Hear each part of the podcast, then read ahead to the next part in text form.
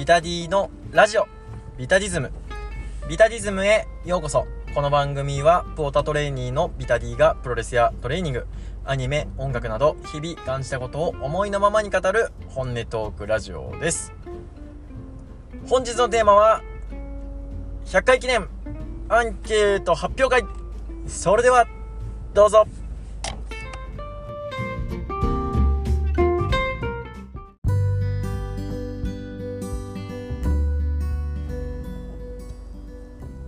回のテーマはビタディズム100回記念会。前回のビタディズム第100回で告知したえアンケートの発表会とさせていただきます。せっかくこういうポッドキャストをやっていて、まあ、100エピソードというキリのいいところがありましたので、まあ、せっかくなので、えー、このこれを機にね、えー、一度リスナーさんの、えー、まあ、声を聞かせていただきたいなということで生意気にも、えアンケートを、え取らせていただきました。はい、えアンケートの内容としては、えビタディズムでよく聞く配信テーマは何ですかという各プロレース団体とプラスプリキュアを回答に入れて、えー、取ったアンケートとあとは、えー、ビタディズムの配信会で、え、印象深い回を教えてっていう質問と、えあとはビタディズムの印象を教えてくださいと。いうことで2つね、え質問は2つつけてアンケート1つということで、えさせていただきました。はい、えとよく聞く配信テーマに関しては、え最後にねこの印象深い回が、えどれが一番多かったかっていうのを話しながら、えー、触れていきたいなと思いますので、えー、早速ねアンケートをおと投稿していただいたものを、えー、読ませていただきたいなと思います。はい、えアンケートの回答としては、え14件いただきました。ありがたいっすね。本当にありがたい。うん。もうね本当このこの100回記念会やりますって言った時はまあほんと23件やったらどうしようみたいな。とこはあったんですけどねあの14件もいただいて本当にありがたい限りですね、まあ、少なくともこの方々は今聞いていただけているというのが知れてすごくモチベーションになりましたね。はい。ということで、えー、質問の回答を読ませていただきます。はい。えー、本当に投稿順で読んでいきますので、うん、あの順番とかね特にあの考えずにやっていきます。はい、えー、ではね、えー、一応ハンドルネームを入れていただいた方は読ませていただきます。はい、えー、1つ目の回答1人目ですね。1人目は、えー、ハンドルネームなし。で、えー、ビタディズムの、えー、印象深い回は、えー、北村が亡くなった時。北村追悼会ですねこれはね、まあ、やっぱ北村追悼会は、まあ、僕自身結構、まあ、感情が抑えきれなかったし、うん、僕としてもかなり印象深いですね。やっててたまに聞き返しますしうん何て言うんだろうな。まあさらけ出すことがプロレスという風に言うのであればまあ、僕はこれが一番プロレスできたんじゃないかなっていうふうに思う回ですね。うんなので、まあ、この回が結構印象に残ってるっていうのは、まあ、納得っちゃ納得かなと、うん、思います。はい。えー、ビタディズムの印象、えー、筋肉がすごい。すごくない。すごくねえです。申し訳ないんですけどね。はい。あの、全然すごくないです。うん。今でもトレーニーって言ってるんでね、えー、このトレーニーっていう言葉に恥じないように、えー、これからも頑張っていきたいと思いますはいえー、2人目、えー、140字プロレスさんいつもお世話になっております、えー、140字プロレスさんの、えー、印象深い回は、えー、白川美奈の応援会えー、かっこ、えー、ポッドキャストとしての印象に残ったのは、えー、北村追悼会と吉諏訪くん応援会と。うん。まあ、ちゃんみな応援会ですね。まあ、ここ半年ちょこちょこやらせていただいて、うん。まあ、エール・フォー・ヴィーナスという今名あ名前を付けてやってますけど、まあ、僕自身結構、まあ、最初に肉体やってた肉体考察とかっていうのは、まあ、だんだんこう自分の中で、まあ、熱がなくなったっていうわけじゃないんですけどそこまでこう時間をかけれなくなったっ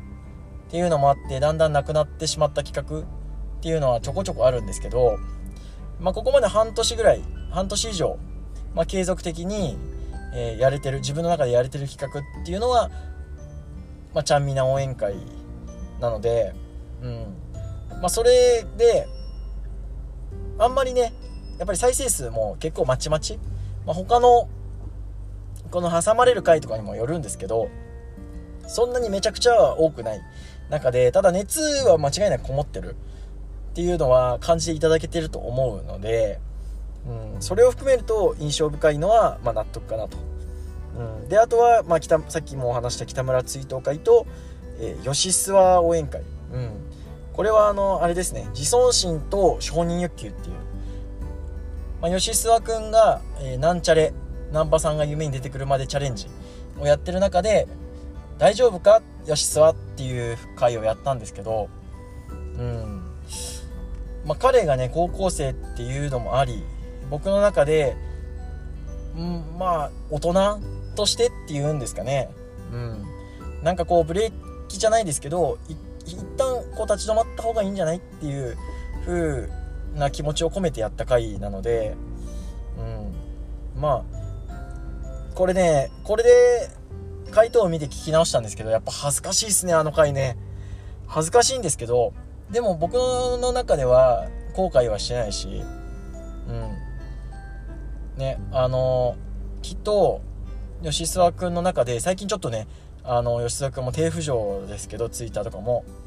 ただ別にツイッターやってないと元気じゃないかって言ったらそうじゃないと思うんでまあツイッターなんかねやらずに元気にやるのが一番いいと僕は思ってるんですけど、うん、なんかその中で彼が大人になる中で一つこう立ち止まるポイントになればよかったかなというふうに思ってますね。はい。140字さんのビタディズムの印象。等身大のファンの言葉であるということです。番組冒頭にトレーニーとおっしゃられているようにトレーナーの立場でレビューするよりもファン目線での応援も込みでレビューであるがゆえリスナーも穏やかに聞ける。日常系ポッドキャスト。の側面を果たしていると思います。何より涙が似合うという部分に関して過去私もツイートで言及しましたがそこが等身大のファン目線であり信じていい耳プロと感じます。今後とも更新楽しみにしておりますと。ありがとうございます。信じていい耳プロ。もうもったいないお言葉ですね。うん。こうそうですね。信じていい耳プロっていうのがまあ要するにこう信じていいプロレスってよく言いますけど、うん、そうやってこう聞いていただける人に対してそういう印象を持っていただけれてるっていうのはすごく嬉しいですね。うん、あとやっぱり僕自身そんなにこう嘘がつけるタイプじゃないので、うん、その僕の素というかまあ何て言うんでしょうね。パーソナリティはすごくこのラジオに出てると思うんで、うん、そんなにこうやっぱ癖はない人間なんですよ正直、うん、これまで生きてきた生きてきた中でも大爆笑を取るとかっていう人間じゃないし面白いことが言えるかって言ったらそうじゃないんですけどただそういう僕の素僕のプロレス感みたいなものをこのポッドキャストにぶつけてでそれを、まあ、リスナーの皆さんが聞いていただいて、まあ、信じてもらえるっていう風に言ってもらえるのはすごく嬉しいですよね。ありがたい。うん。いやなんかやっててよかったなってめっちゃ思いますね。ありがとうございます。これからもよろしくお願いします。はい、えー、3人目、えー、全力父ちゃんさん。ありがとうございます、えー印象深い回、えー、サマータイム連打会。アニメにも増資が終わりなんだなと。あとちゃんみな応援会と、えー、サマータイム連打会は、えー、フジコブラにインスパイアというかフジコブラに聞いて影響されてサマータイム連打を見てそのままの熱をこう放り込んだ回ですね。うん。まあ、あのサマータイム連打会っていうのは、えー、藤井コブラで話してたことと一緒のことを喋ってもいけないしいけないしというかまあ面白くないしただ自分のこう思ったことは嘘はつけないっていうところでこう藤子ブラとのちょっとこう差別化みたいなところを測りながら喋った回ですね。うん、まあもともとアニオタだったっていうところも含めての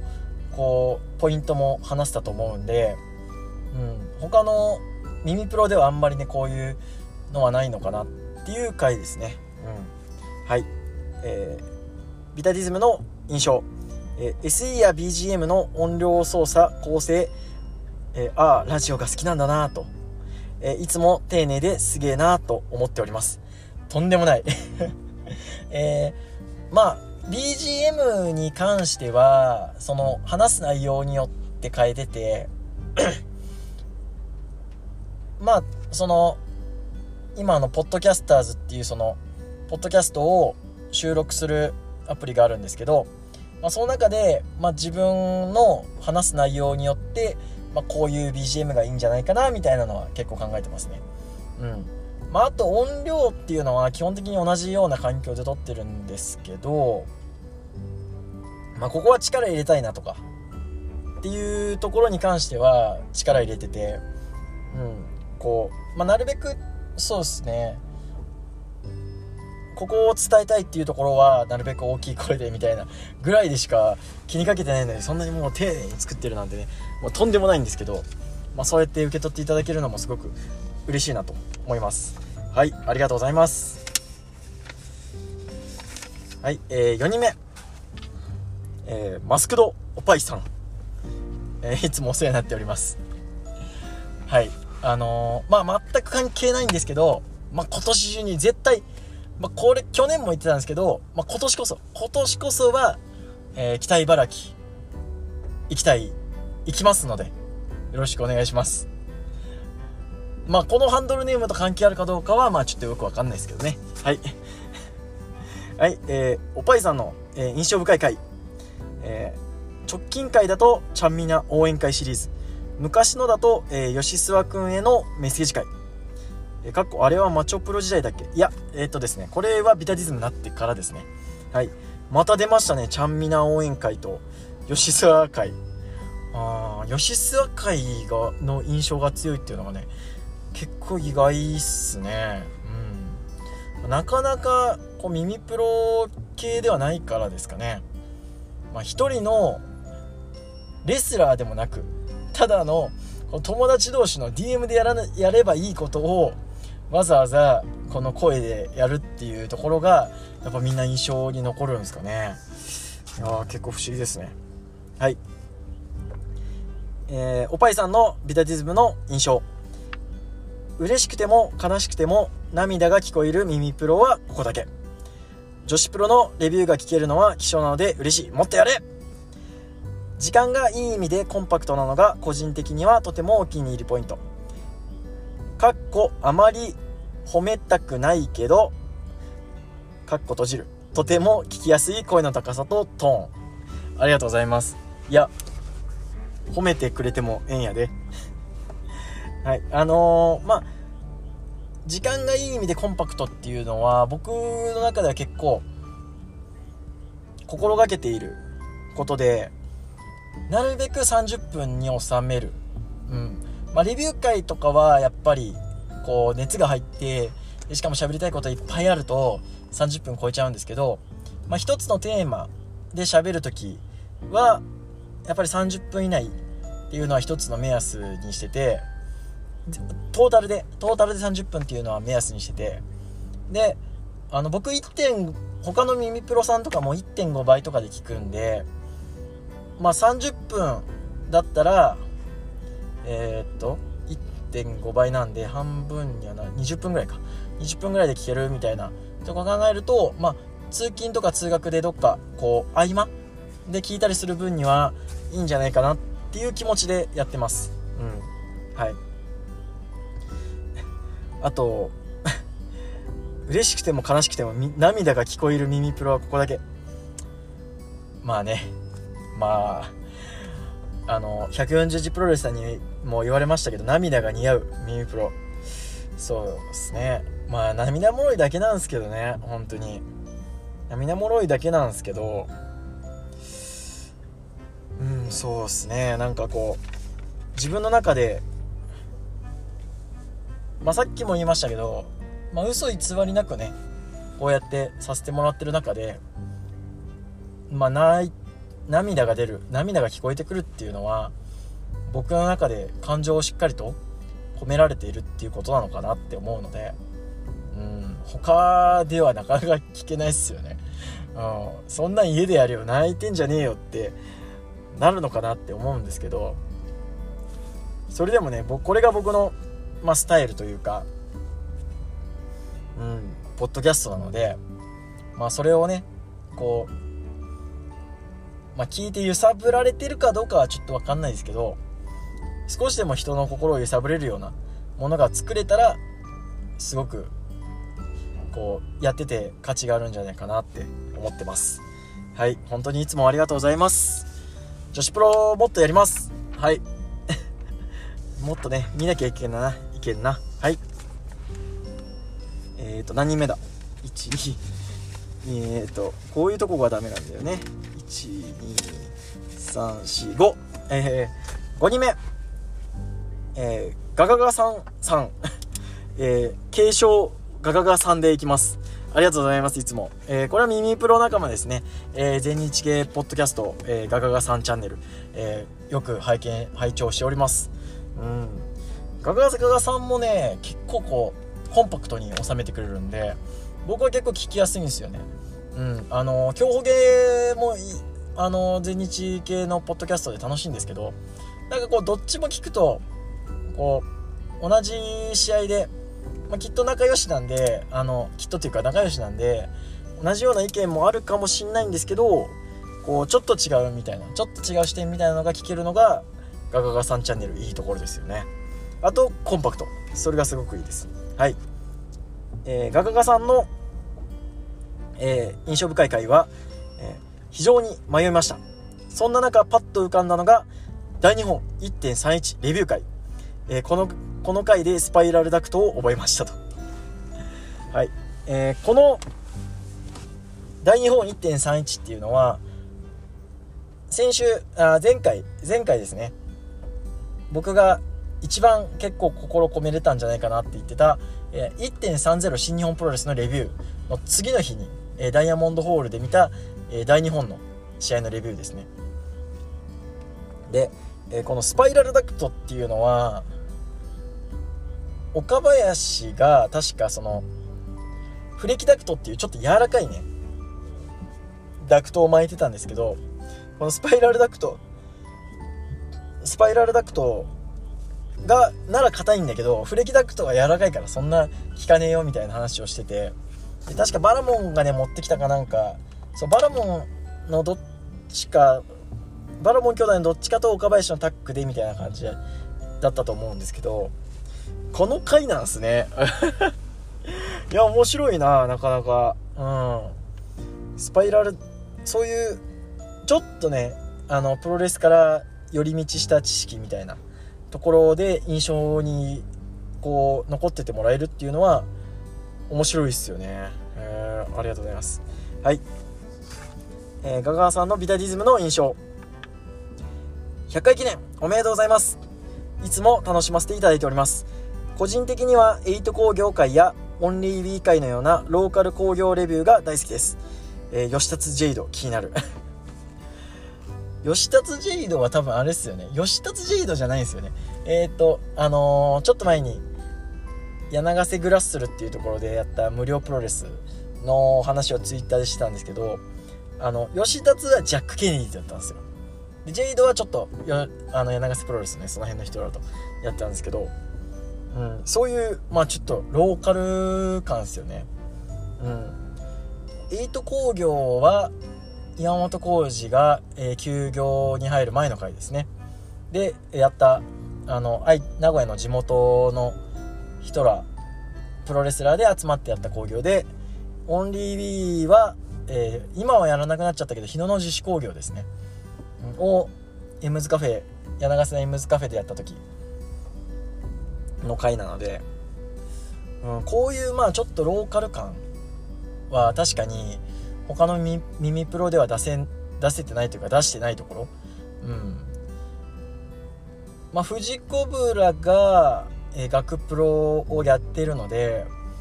そこがこう結構ニッチなところなのかなと思うんですけどなかなか岐阜の岐阜とか名古屋のローカル工業をあの話すってことはないと思うしまあなかなか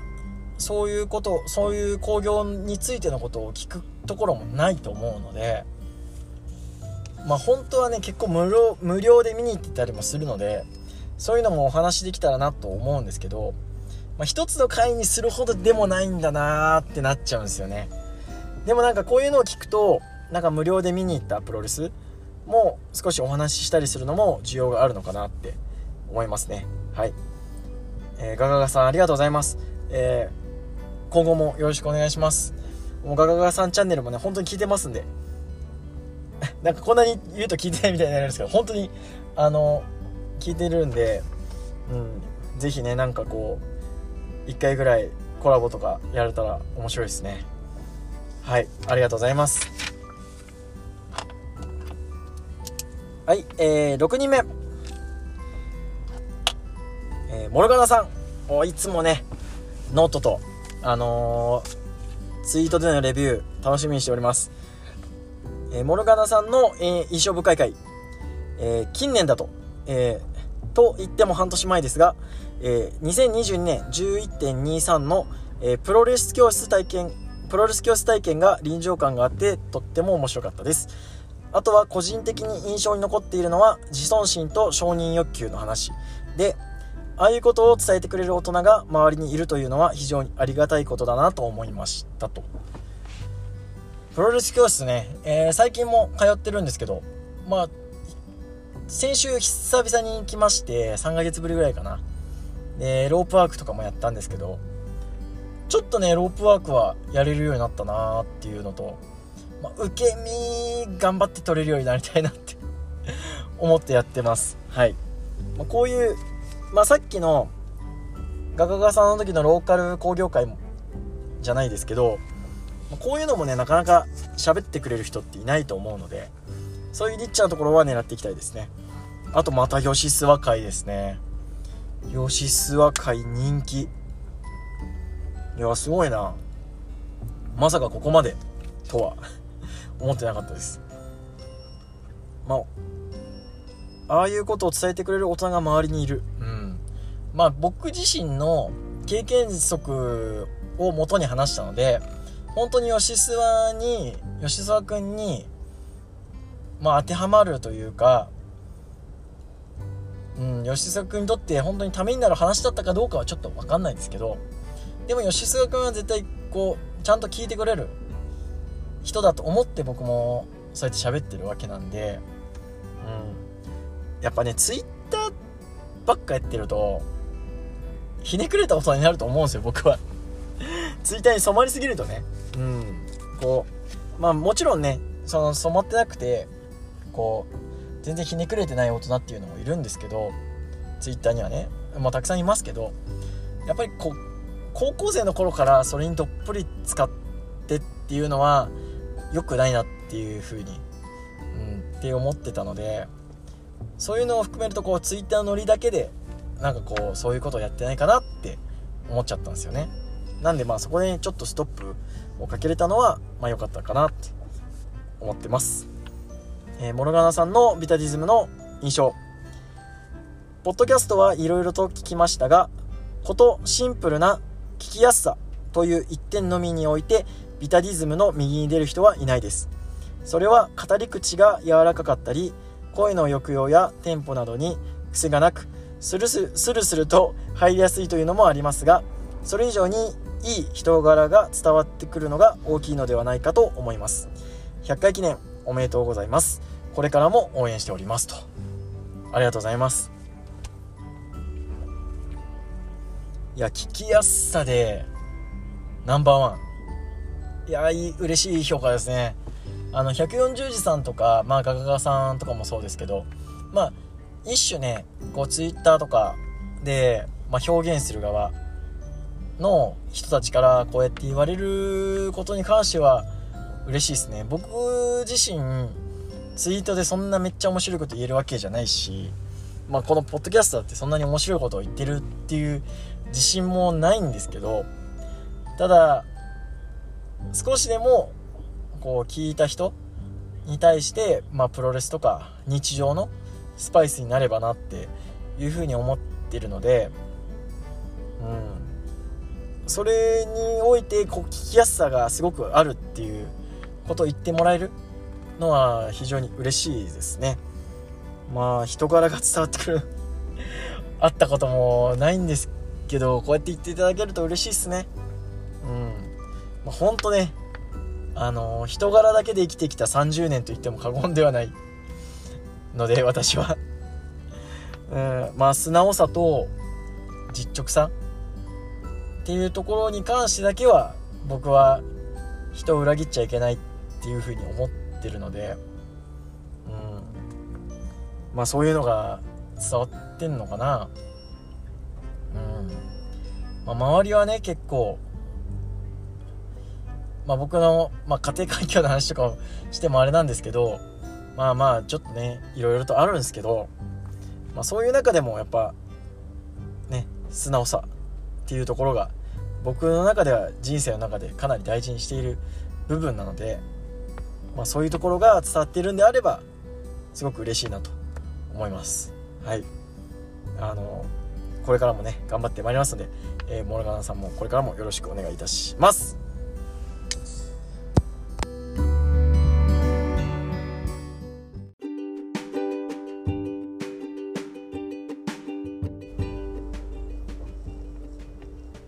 まして、えー、7人目ドクトル77さん。はい、えー、ミミプロ勢ですね。また、えー、77のボストンクラブライディオはい。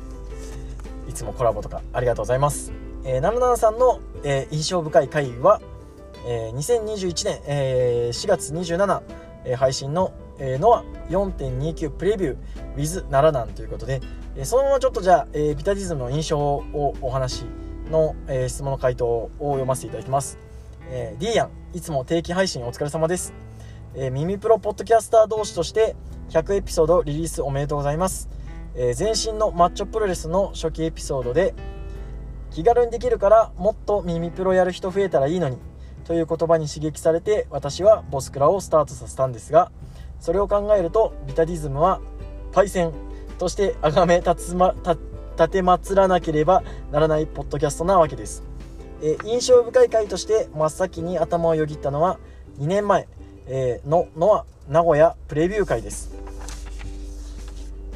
当時駆け出し耳プロ初心者だった私のコラボ初収録回です。年下のはずの D ヤンが包容力で投稿を牽引し続けてくれあっという間に、えー、コラボ収録筆下ろし完了。あの回で触れたノアの知識がふとあるごとに思い出されて懐かしく思ったりしています。藤田杉浦のナショナル戦は忘れられない試合になりましたね。いまだに小川不干渉が治っているのも興味深い。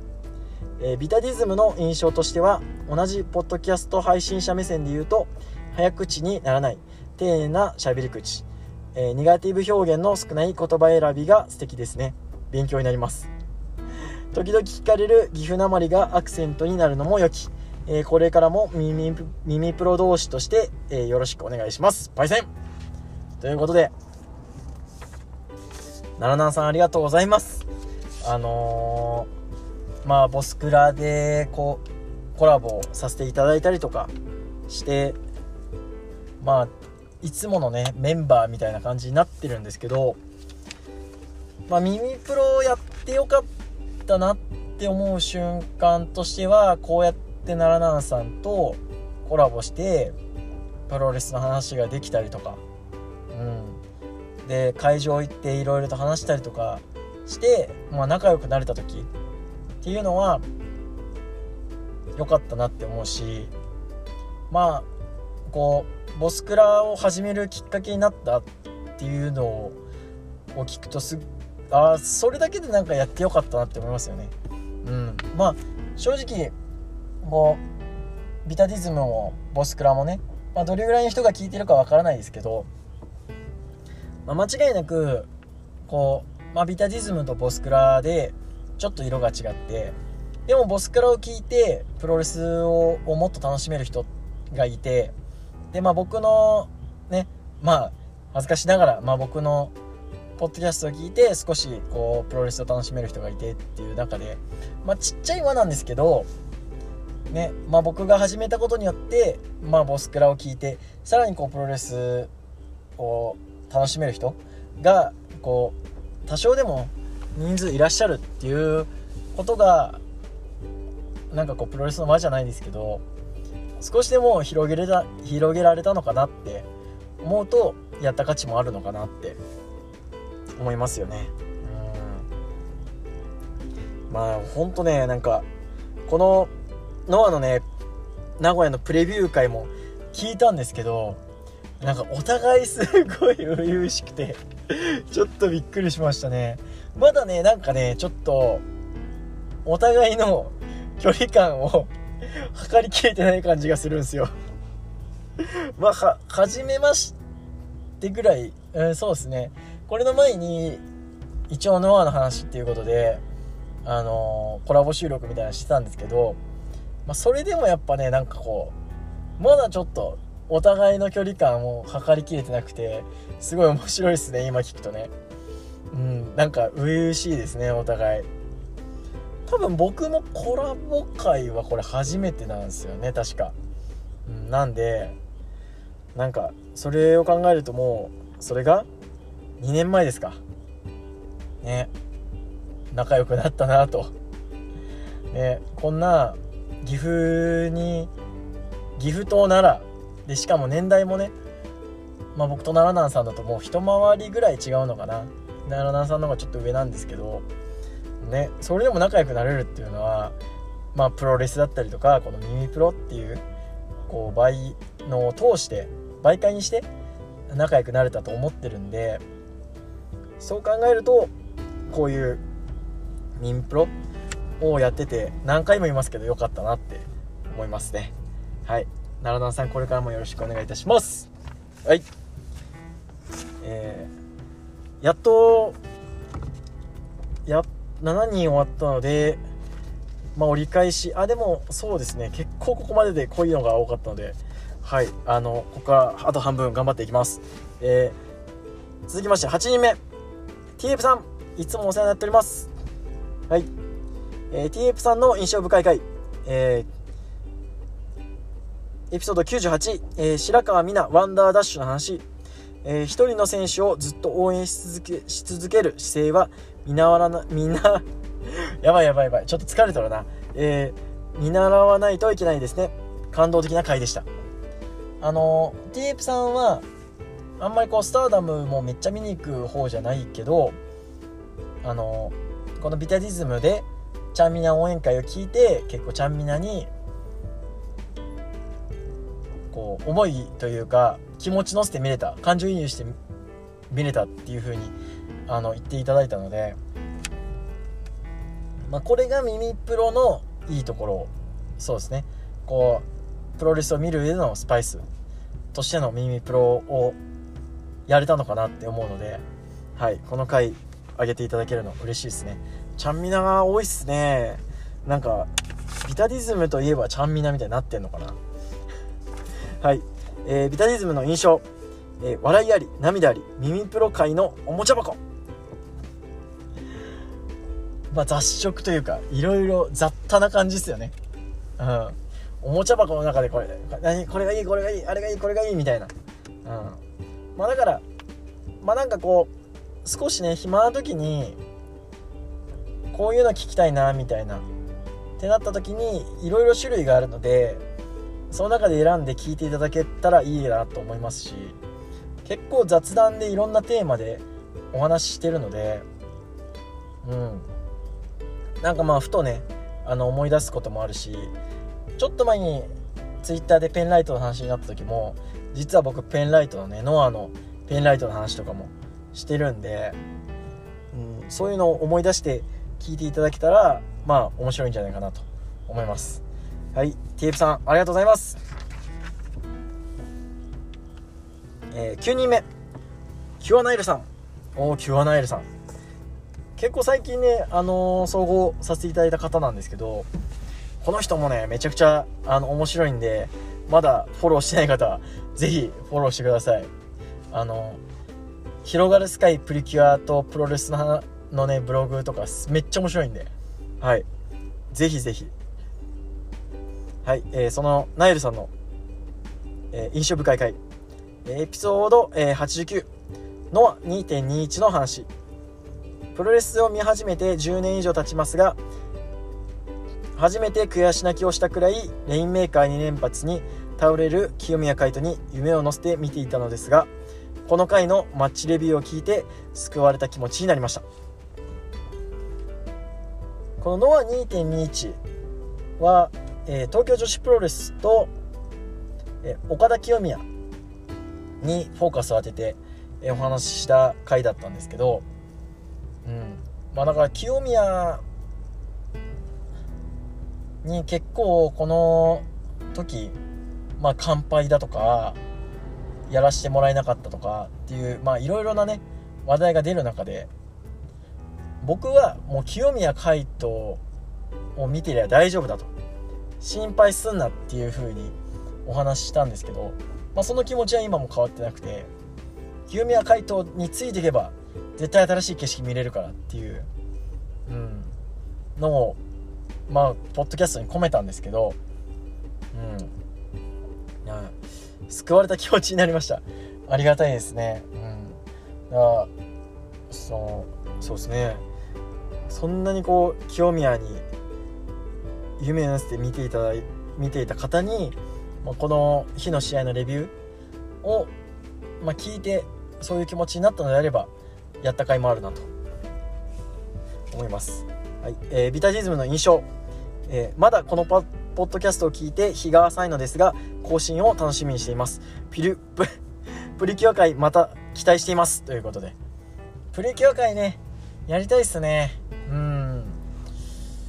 そうっすね。プリキュア界どうしようかな。シリーズごとの評価みたいなのはやりたいなと思ってるので、まあ、スマ今ねスマイルプリキュアを見ているのでスマップリ終わったらスマップリの評価やりたいですし、まあ、あとはスタッ、まあ、僕が一番好きなのはスタップリなのでスタップリの評価会とかまあ順番にやってたらねあの1ヶ月に1個やっても10以上エピソードが作れるっていうあの鉄板シリーズになりそうなのでなかなか難しいしこれねプリキュア界っていうのはね僕結構時間かけちゃうんでそうっすね。練って1ヶ月ぐらいないとちょっとなかなか作り込めないんですけどこういう声があるのであれば是非やらせていただきます。はい。ありがとうございます、えー、10人目。えー、サナリさん。いつもお世話になってます、えー、サナリーのテキストクローバーホールド V、えー、よくコラボとかもさせていただいております、えー、印象深い回、えエピソード19、えこれはペンライトの話ですね。エピソード42、え吉諏訪会ですこれも。これははい、えエピソード99、えこれはスターダム横あり会ですね。はい。え、ビタリズムの印象。界隈系ポッドキャスターの中では最も良識派かつ優しさにあふれている。オタクらしく曲がってはいてもこ,、えー、こじれてはいない、えー、聞いてて一番安心できるポッドキャスト。200回目指して頑張ってください。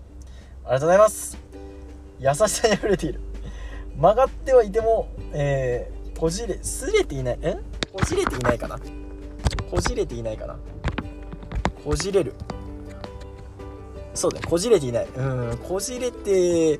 こじれとると思うんですけどね結構。そうでもないのかな？人から聞いてたら。うん。まあでもなんか嬉しいっすね。優しい。優しさに溢れている。うん。良識派かな。なんかセクシー女優とか組んで打線組んじゃってるけど。大丈夫かな？っていう。うん。まあでもこのねミープロ仲間でこうやって言っていただけるのありがたいです。はい。あの最近はねサナリーさんも静岡済みになりましたので名古屋気軽に来れるようになったのであの一緒にこう見に行ったりしたら、えー、一緒にプレビューレビューあげたりしたいですね。またよろしくお願いいたします。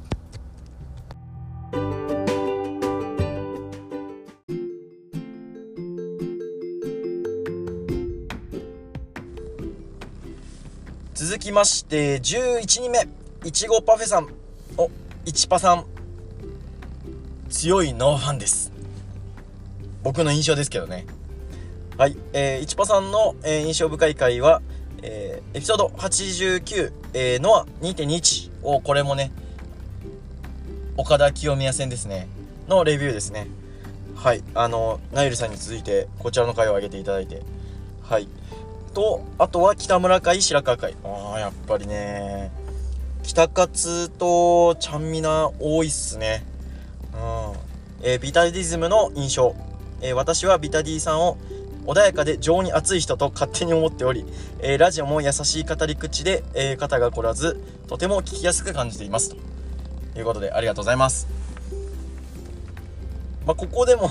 そうですね。穏やかで情に熱い人。なんかねそんな買いかぶられても困るかなと 思うんですけど、はい、まあこういう風に思っていただけるのもありがたいですよね。うん。まあ、パーソナリティを出していくっていう風にまあ、お話ししてますけど、うん。まあ、そういう意味でもそうやってこう聞く側の人が、え、感じているってことはまあおそらく僕自身はそんなにそういう風には思ってないんですけど、まあ、きっとそうなんでしょうね。うん、改めてこう他の人から客観的に教えてもらって、まあ、自分というパーソナリティがこうはっきりするみたいな感じを今あの感じてますね。うん。いやありがとうございます。これからもよろしくお願いします。はい、えー、12人目、えー、グレート富士山。はい。グレート富士のコブラクラッチ。はい。あの私がねポッドキャストを始めるまあ理由の一つとなったポッドキャストの一つであります、えー、グレート富士さんからも頂いております。ありがとうございます、えー、印象深い回、えー、リア友を呼んで、えー、ノアの感想を聞いた回あありましたねこれはあれですねえー、っと杉浦藤田のと、えー、武藤を北宮の時の、えーと、名古屋のレビュー会ですね。うん。あの、プレビューはさっきお話しした奈良南さんとやって、でレビューも、確か奈良南さんのボスクラの方で確かやったんすけど、やったかな？プレビューだけだったか。かもしれない。もしかしたら。うん。でも、あまあ、レビューは、えっ、ー、と、帰りの車の中で友達と一緒にやったやつですね。あこれ結構面白いんですよね。聞き直すとね。うん。なかなかやっぱプオタ？それこそこじれたプオタじゃない意見を聞けるっていうところはすごく面白いんですよねこれね。またねちょっとリア友呼んでやりたいですね。うん。はい。えー、ピタリズムの印象。えー、一度ご挨拶したいっすね。こちらこそです本当に。うん。あの富士山のねあの富士コブラは僕の中では本当に参考にしている部分が多くて。うん。あの雑談とかね、うん、こういう大人になりてえなって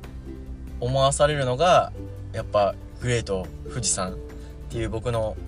大人の印象像なのでうん。本当にねなんか憧れの対象っすよね。うん。だからきっとこう自分を高めて、うん、自分をこう少しずつ高めてってできっとグレー富士山のが今の富士山があると思うんですけど、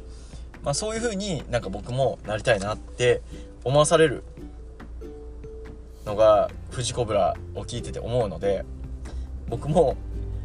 きっと富士山がもう40半ばぐらいだと思うんですけど、うん、なんかそういう大人になりたいですね僕も。ありがとうございます。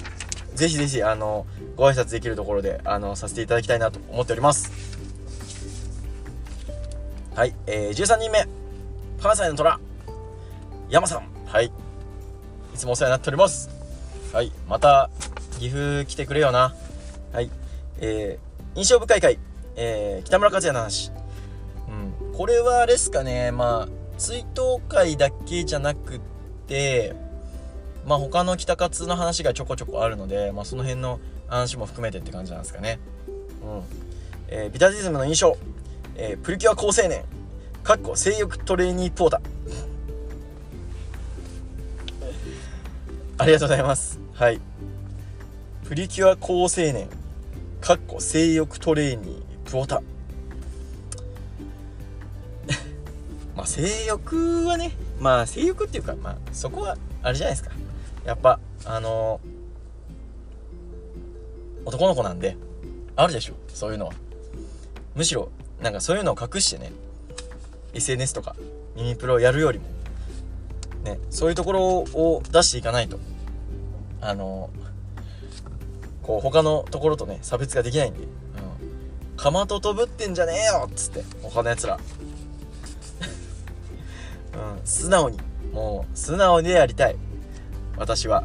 はいありがとうございます。またよろしくお願いします。はい。えー、ラスト14人目です。えー、芹沢さんあれいつもありがとうございます。はい。えー、はい、えー、印象深い回。えー、エピソード71、えー、ビタジャパン2022セクシー女優編。えー、ビタディさんのタイプや初期衝動が反映されながらもレジェンド枠からギャル系と幅広い人選。聞き返したらラストで名指しされたのや個人的にも好きな女優さんが何人か入っていたのは面白かった、えー、エピソード33、えー、プロレスにおける強さの話。タイトル体感歴はあるものの数値での評価が現れにくいのでリアルとフェイクが入り混じるプロレスの見方や楽しみ方はいい悪いではなくファンの人それぞれあるだろうと、まあ、セクシー女優編はまああのー、なんで選んだんだっけな。あそう質問箱がねあって選んだんですけどうん。まあ僕自身ねあんまりこう詳しくない。うん。ね。あのー、これやった後にねあのー、北の魔人から浅いなみたいなツッコミも入ったりしてね。いや浅いのは重々承知なんすよ。しょうがないじゃんそれはね。浅いながらもやっぱりこう自分が知っている中でベストを尽くす。っていうのを考えたらあの回は結構頑張ったなと。うんね。いやミニプロポッドキャストであんな質問箱入るのは僕ぐらいじゃないですか？ね。ならばそれに答えるしかないだろうと。うん、まあ、プロレスの質問ねえけどな本当に。はい。えプロレスにおける強さの話はえー、プゴトでやったえー、藤田和幸、えー、俺たちの野獣大解放。を受けてちょっとプロレスにおける強さってなんだろうなっていうのを考えてあの喋った回ですね。うん、じゃあ、あのまあ、ももペチとかっていうところが及ぼすこう強さ的なものに対するこうまあ崩しっていうのをどう考えるかっていう話なんですけどこれもねちょっと聞き返すと結構興味深いですね。うん。あの結局僕の中でプロレスラーはまあ強そうであってくれという話になるんですけどそれがまあリアルから作られてもいいしフェイクからでもいいけど、まあ、強そうであってくれというふうにまあ締めてるんですけどうん。まあだからそうですね数値で現れにくいところをこうリアルプラスフェイクでこう入り混じるのがやっぱプロレスの面白さなので、うん、そこをなんかこう語源化、うん、言語化したのは面白かったなと、うん、思いますね、えー、ビタディズムの印象。え、初期に扱っていた肉体考察はまさしくビタディさんだからこそ扱えるテーマでしょう。レビューは配信者の色が出しにくい面もあると思うので筋トレ系女子プロレス界耳プロ番組とのコラボプリキュア界お色気系などビタディズムは個人的に好みなテーマが多く独自のテーマをいろいろと扱っていて差別化というのでも大きいレビューにしても大会全体でなく試合を絞ったり選手単体で追っているのも聞きやすいといただいております。ありがとうございます。はい。そうっすね。うん。こうまあ雑食。本当にいろいろなんかこうテーマをあれよこれよと変えながらあのやらせてもらっているのでうん。まあ本当にここまでねあの14人のアンケートを聞いても思ったんですけどまあかまあアンケートを見ていても思ったんですけどやっぱり僕自身のパーソナリティみたいなものはすごく押し出されている。で押し出されててであのそれがまあリスナーさんにも伝わっているっていう中でじゃあこの人が話すこれこれ系これ系これ系。このこの話テーマこのテーマこのテーマはあじゃあこのテーマは聞いてみよう。このテーマは聞いてみようみたいなのが結構あるのかなっていう感じはしますね。うん。そう。あので違うテーマでややることが多いので結構やっぱりその各テーマによってこう再生回数に結構ばらつきがあるんですね僕はうんなのでいろいろとこう聞いていただける方がこう欲しているテーマがいろいろあるんだろうなっていう、うん、感じですね。まあ、その中で、まあ、芹沢さんは芹沢さん的には、まあ、僕がやるこうテーマが結構個人好みのものが多いので結構聞いていただいてるという感じですよね。うんそうっすねなかなかねセクシー女優の話とプリキュアの話を一緒にするこうポッドキャストってないと思う。ないと思うんで、うん。まあ、一緒に話すって言ってもねこう、まあ、同じテーマの中で話すわけじゃないんですけど個々のテーマで話すことはないと思うんで、まあ、そういう独自性をさらに押し出していけたら楽しいかなと。うん、ねたくさんの人が聞きたいと思っているテーマをやればそれはね再生数っていうのはまあ安定してくるんでしょうけどまあそれでもねそれよりもやっぱりこういろいろと話してみんなのこうまあいろんなこう感染金銭に触れるようなあのポッドキャストにできたらいいかなと思いますんであのすごいですね。このラストにこれ入れていただいて本当ありがたいですね。なんか少しこうあの自分がやってきたことに対してこれからやることっていうのがこれからやりたいことみたいなところがちょっと固まったような気はします。はい、えー、ありがとうございます、えー、これでね、えー、総勢14名の方のアンケートあの発表終わりました。はい。いやーなんかねこんなにこう入れていただけるとは全然思っていただなかったのでありがたいっすね本当にね。はい。うんなんかこうやっててよかったなって思うことがすごく多いですね。こんなにこう読んでると。はい。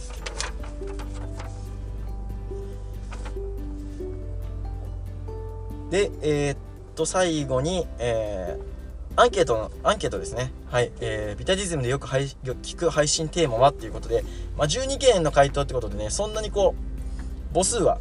まあ多くないんですけど、えー、一番多いのはこれスターダムなんですね。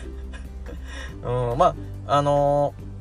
ー、複数回答できるようにしたのであれなんですけどまあ新日本プロレスの輪が6票6票。でスターダムが7票。でそこから落ちて東京女子プロレス全日本プロレスが4票。でプリキュア3票のその他が4票ということで。はあ、まあ、スターダムはねやっぱちゃんみな会の印象が強いんでしょうかね。うん。はい。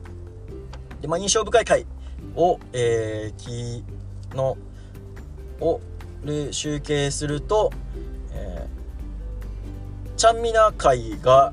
えー、一番印象深いと。いうことでここ最近のいやそこまあここ最近のねあのー、企画だったのでまあそれもあると思うんですけれど、まあ、これだけ熱を持って、うん、やれていたことなので、うん、白川美奈応援会が、えー、皆さんに一番こう響いていたというデータが得られて僕は嬉しいですね。うんまあ、さらにねこれからもやっていこうと思いますのであの、まあ、追加でちゃんみな以外でもねこうしたい人が出てきたらやりたいなと思っておりますのではい。ここは頑張っていきたいですね。あとは、えー、それに続いて次いで、えー、北村会と、えー、吉諏訪会と。いう吉諏訪会がねなんかこんなにみんなこう印象に残ってるんだなって思ったのがびっくりですね。北村はあるかなと思ったんですけどうん。あのねあの出した当時は140時さんにねあの耳プロあのアワード2022耳プロアワードもう取っただろうみたいな 風にツイートしてもらったりもしたんですけどまあ僕自身あんまり他の人がやらないし、まあ、僕が吉諏訪のためを思ってまあ生意気ですけどね思ってやったことが、まあ、皆さんにこんな風に伝わるなんて思ってなかったのでなんかこれもまあ自分が思った方向とは違う風にいくっていうところがすごく面白いですね。うん。まあ、だからちょっとねこれを聞いて聞いたことない人はちょっと吉諏訪会はちょっと聞き直してほしいですね。うん。すっごい恥ずかしいんですけどなんかなかなか聞くことのできない、うん。まあ、僕の本音なり、うん、吉さんへの思いみたいな。いうところが感じていただけたらすごく面白いんじゃないかなと思います。はい、えー、ということで、えー、アンケート全て答えてきましたがいかがだったでしょうか？あのー、本当にね100回プラス、まあ、100ちょっとぐらいそう、えー、全部で200やってきて、うん、こうやってね皆さんにあのいろいろと僕の思いを伝えられたっていうところがすごく嬉しいですしこれからもねあのまあ、リスナーの方から来たら全力で答えたいと思いますし、えー、僕が話したいと思ったことに対しては全力で、えー、ぶつこのポッドキャストにぶつけていこうと思いますので、え、お付き合いいただけたら幸いです。え、ということで本日のテーマトークは以上となります。本当にアンケートのご回答ありがとうございました。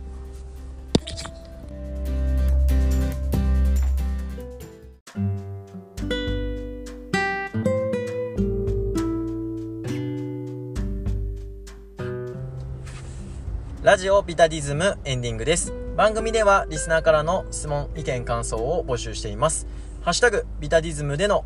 ツイート、Google フォーム、リプ、DM までどしどしお待ちしています。そんなこんなで第101回いかがだったでしょうか ?100 回記念ということで、えー、アンケートをご協力いただいたリスナーの方々、本当にありがとうございました。えー、これからも今回いただいた意見を参考にしつつも、自分のスタイルは崩さずにぼちぼち続けていこうと思いますので、えどうかお付き合いいただけたら幸いです本当にね今回こうやっていろいろと自分に対する意見が聞けてよかったですね。うん。なかなかねこうポイントポイントで、まあ、意見をいただいたりとかっていうのはするんですけど一回自分に対してのこういう印象みたいなのを聞いてみたいなっていう思いもあったのでうん。なかなかね興味深かったなと思います。まあやっぱ次はね200回目指して頑張っていくんですけどまあ自分のスタイルは崩さずにニッチなところを狙っていくっていうところはあるんですけどそれでももっとたくさんの人に聞いていただけるように自分自身魅力を高めていけたらなと思いますんで、えー、まだまだねえー、続いていきますんで、どうかよろしくお願いいたします。えー、来週はそうっすね、ベーストオブザスーパージュニアが一応閉幕しておりますので、まあ、今回の予想の振り返りなんかをやれたらいいかなと思います。ただね、ここでやれたらいいかなっていうことでやれたことなんて ほとんどないのでまた気が変わって、あのー、違うことを話している可能性の方が高いかなと思います。まあ、そんなゆるい雰囲気がこのビタディズムかなと思いますので、はい。何回も言いますが、引き続きよろしくお願いいたします。ということで、本日のビタディズムは以上となります。この時間のあなたのお相手はビタディでした。さようなら。